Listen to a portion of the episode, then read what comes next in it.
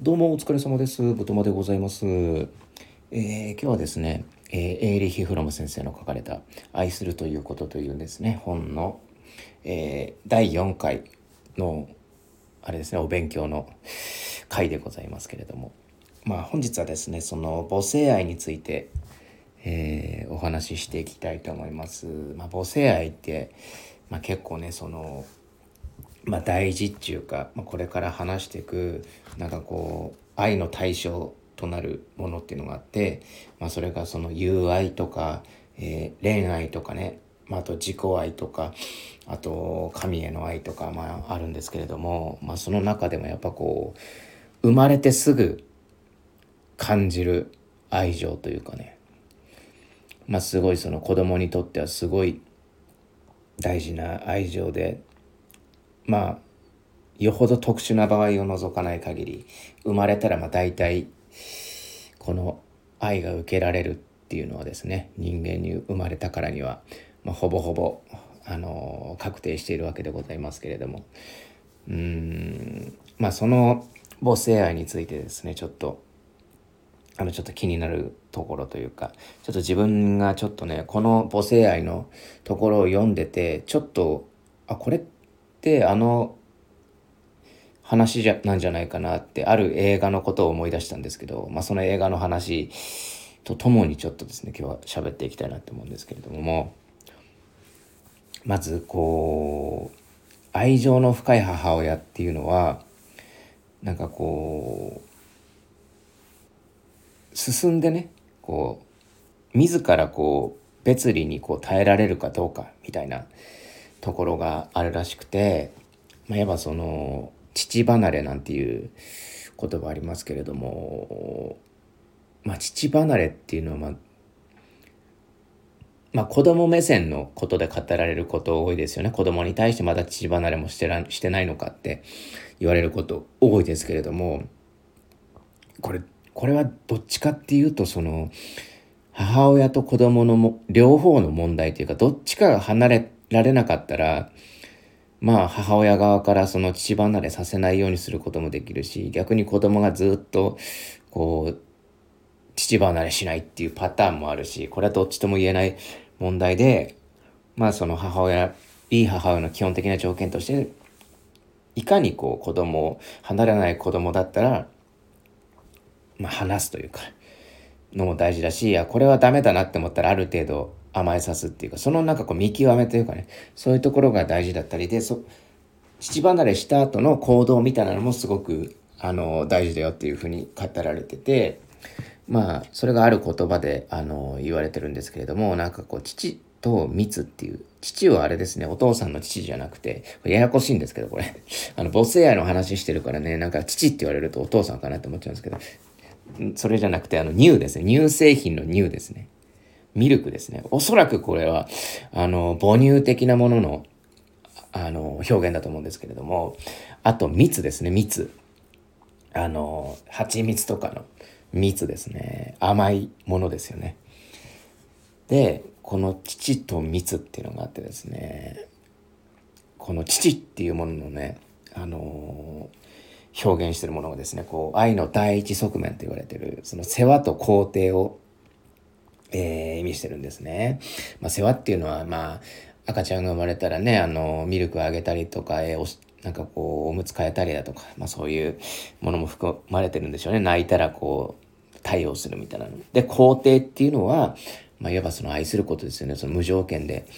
あの、子供生まれてきてくれてありがとう、みたいなことで、まあ肯定していくっていうのが結構まあ、なんだろうな、長くというか、続きますよね、ちっちゃい頃は。保育園とか、うん、小学校に上がるくらいにはもしかしたらちょっと薄まっどんどんどんどんそういうね世話と肯定はどんどん薄まっていくもんなんですけれども。で次に密なんですけれども密はその人生の愛とかこう生きてることへの幸福っていうものを教えるっていう与えるっていうことですよね。生きてるのは素晴らしいことなんだぞっていうことをなんかこう与えられる母親っていう、まあ、意味合いなんですけれどもこの蜜を与えれる母親っていうのはこのまあフロも曰くその愛が崩壊した現代社会って言われてるんですけども、まあ、すごく少ないよねっていうふうにはすごく言われててその本書でね。うんまあ密って言われるとあれなんですけども人生の愛生きてることの幸福まあ簡単に言ったらまあ生きがい的なことなんですかね私はなぜ生きてるのかとか。うん。これってなんかあの世話と肯定だけじゃこの疑問には答えられないじゃないですか。うん。なんでまあそういったことをまあ直接教える。でも暗に教えるでも何かこう蜜として与えられるものがある母親っていうのはすごく少なくて、まあ、この蜜を与えられる母親っていうのはあのすごく幸せな幸福な人間じゃないと与えられないっていう幸福な母親じゃないと与えられないよっていうことはあの書かれてるんですね。うん、で重要なのは、まあ、こっちの父の方ではなくてどっちかというと蜜の方で、まあ、基本的に母親っていうのはこのえー、父を与えられてる段階、まあ、年齢で言うと、まあ、それこそ幼稚園入って小学校入学させるくらいまでっていうのは大体の母親っていうのは、基本的にはそのなんだろうなあの与え世話と肯定はし続けると。でもそこからやっぱこうなんだろうなまあコントロールしたりだとか支配が始まったりするパターンっていうのがすごく多くてでそこからなんかこうねじれてしまったりだとかっていうパターンがあるからなかなかこう難しいよねっていうところなんですけれども、うん、なんかこの父とねこの蜜の話を聞いてて、まあ、なんかこう生きがいがを与えれる母親というかその人生の素晴らしさというか生きることのねその蜜の部分っていうのを教えるっていうのをこう聞いててあのちょっとあのこの映画のことなのかなって思ったのが「あの湯を沸かすほどの熱い愛」っていうね映画があってこれ何年くらいの前の映画だったっけかな確か2000もう本当いつだ？78年くらい前だったような気がするんですけどあれですよ中野亮太監督の作品で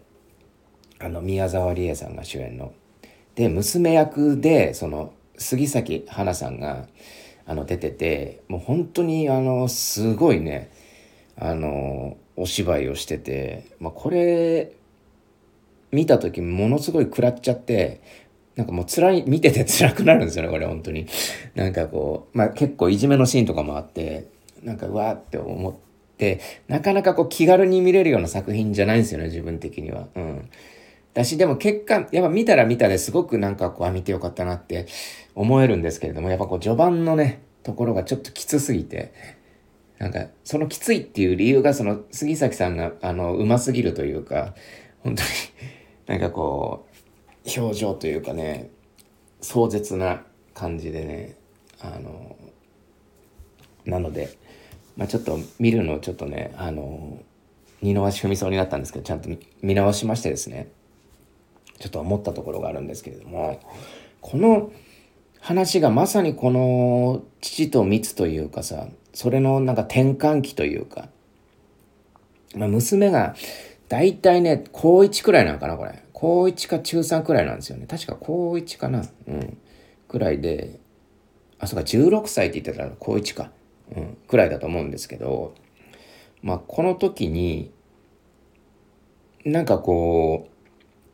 うその転換期なんですよね。ようよ思思春期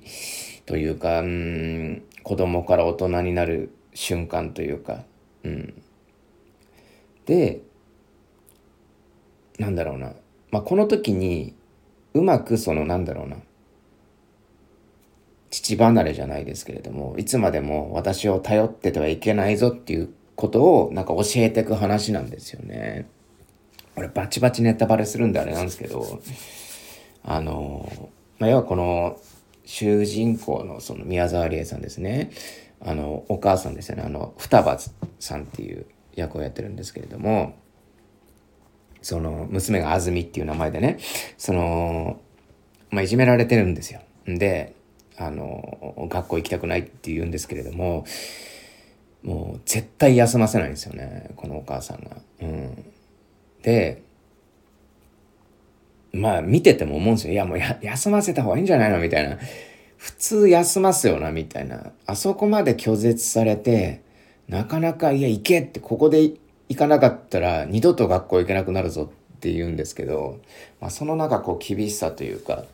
まあ、それはちょっとまあある理由があるんですけれども、まあ、まあそれが別にネタバレしてもいいやって思って喋るんですけど、あのー、なんお母さんがあの末期がんであのもう余命わずかだっていうふうに言われるんですよね。でそれで、まあ、そうなることによって、まあ、強制的にあもうこの娘と別れなきゃいけないっていうのを分かってるわけじゃないですか。だからまあそうなることによって何かこの娘に残してやれることはないかっていうふうにこう考えてね、まあ、そこで選んだ選択っていうのが突き放すというかもあえて厳しくするっていうところでこう今娘がね自分がいなくなった後もこうまあなんだろうなどっちかっていうと一人で生きていけるっていうよりは豊かな人生を送ってほしいっていう願いがねすごく強いんですよね。この双葉さんは主人公の双葉さんが強くてなんかまあそもそもそういう教育の仕方してるのかなんかこう、まあ、例えば誕生日の日はこうしゃぶしゃぶ食べたりだとかなんかその独自のマイルールみたいなのがあってでもそれってなんかこうなんて言うんですかね。なんか楽し楽しいじゃないですか。なんかそういうのって。誕生日はしゃぶしゃぶ食べるみたいなとか、なんかそういうのもちょっと、なんかこう、密チックだなっていう風な印象も受けたんですよね。うん。で、まあこの映画ですごく、なんだろうな、賛否両論というか、すごく気持ち悪いとも言われて、あの、なんかこう話題になったシーンがあるんですけど、あの、杉崎さんがね、あの、いじめられてて、で、なんかこう、あの、制服がね、盗まれるんですよね。体育の授業中に。で、一人だけジャージで、そしたらいじめの人とかが、あの、体育の時間じゃないのにいつまで体操着てんのみたいな、こう、悪質なことを言うんですよ。そしたら、もうその時にやっぱこう、母親にもあの、戦えみたいなこと言われて、で、杉崎さんが取った行動が、あの、授業中に、その、あれ、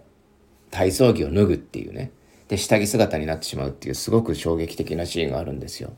で、そこで、早く服着ろって、もうみんなドン引きして服着ろって言うんですけど、いや、あの、今体育の授業じゃないんでっていう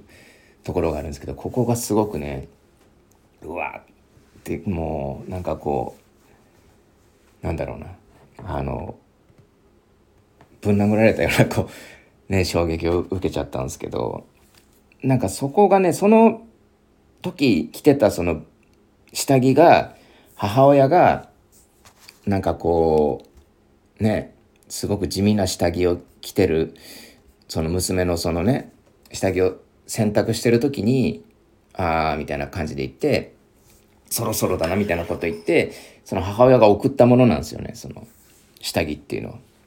なんかそれを、なんかこう、なんだろうな。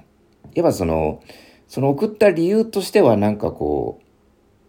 女性としてのアイテムなわけじゃないですか。そのブラジャーっていうか、ブラジャー、下着ですね。とか。だからそこは女性としてのなんかこう、なんだろうな。生きがいというか、その、うん、なんかこれから楽しくね、女性としてこう生きててほしいな、みたいなその思いみたいなのは感じるんですけれども、なんかそれをなんかこう、そのなん、なんだろうな、その出したその杉咲花の演じるですね、その安住の出したその回答が、あ、そういう使い方するんだっていう、なんかこう武器としてこう使っていくっていう。で、まあそこで裸に、裸になる下着姿になることによって、そのいじめっていうのは終わるんですよね。うん、だからそこがすごくね、見どころというか、なんですけれども、なんかそのシーンを見た時に、なんかすごく、うん、まあ、さっき説明した父と密でいうところの、まあ、父離れをしてその母親はなんかこう人生のその楽しさみたいなところを伝えていきたいみたいなところを感じたんですよね。うん、なんでまあバキバキネタバレししましたけど見てみるといいんじゃないかなって思います。はい、あそうだそうだあの松坂桃李さんも出てるんですよね。えー、であの匠くんっていう役やってるんですけれどもなんかこうあの双葉さんはすごくそのもう母性がもうなんだろうな無双状態になってきてもうあれなんですよねもう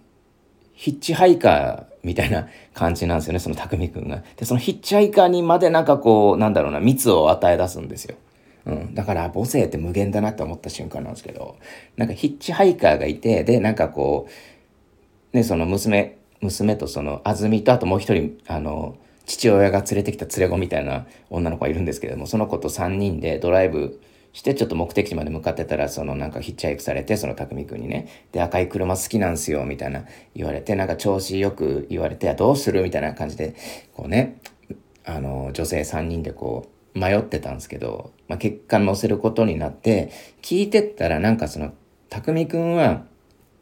なんか別最初北海道出身って言ってたんだけどそれも嘘でなんかこうヒッチハイクするためになんかこう嘘ついてそう言った方が乗せてもらえるからとかなんかこうやりたいことからこう逃げてたりとか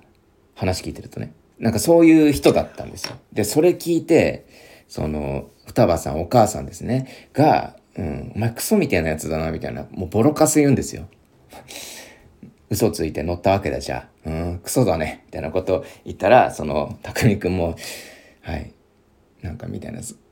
ガツクーンとへこんじゃって、なんか、えでも本当正直言ってくれてありがたいです。自分クソなんですよ。みたいなことを言ったら、車からこう降りて、じゃあもうなんか、そろそろ行きますね、みたいな。お世話になったんで、みたいなこと言ったら、急にそのお母さん、双葉さんがハグして、うん、あなたはこれから北海道に行くの」っつってなんかヒッチハイクで北海道行って行くのよみたいなこと言ってそこでなんかその匠くんもうるっと来て「分かりました」っつってなんか北海道に行くんすよね。なんか別に何のゆかりもない北海道に。うん。なんかそれもなんかこう一つのなんだろうな。密のような気がしたんですよね。すごく強引ですよ。なんかこう、むちゃくちゃなんですけど、この文言だけ聞いてると。うん。でもなんかそうやってなんかこう決めつけるというか目的地というか、うん。ある種責任の、あの、かかる行為というか、それを言うってよっぽどというか、そういうことできるってすごいなって思うんですよね。なんか。うん。ここに行きなさいって言えちゃうっていうのはなんかこう重くもありまあ嫌だっていう人も絶対いると思うんですけど。なんかそのシーンに関してはすごくねあいいなって思えるんですよね。まあこれはあの見てもらわないと何とも言えないんですけど。っていうところでですねなんかこう父と蜜母性母性愛の父と蜜の話をさせていただきました。うん、明日はあのお父さんの話か、えー、友愛の話をしたいと思います。今回以上です。ありがとうございました。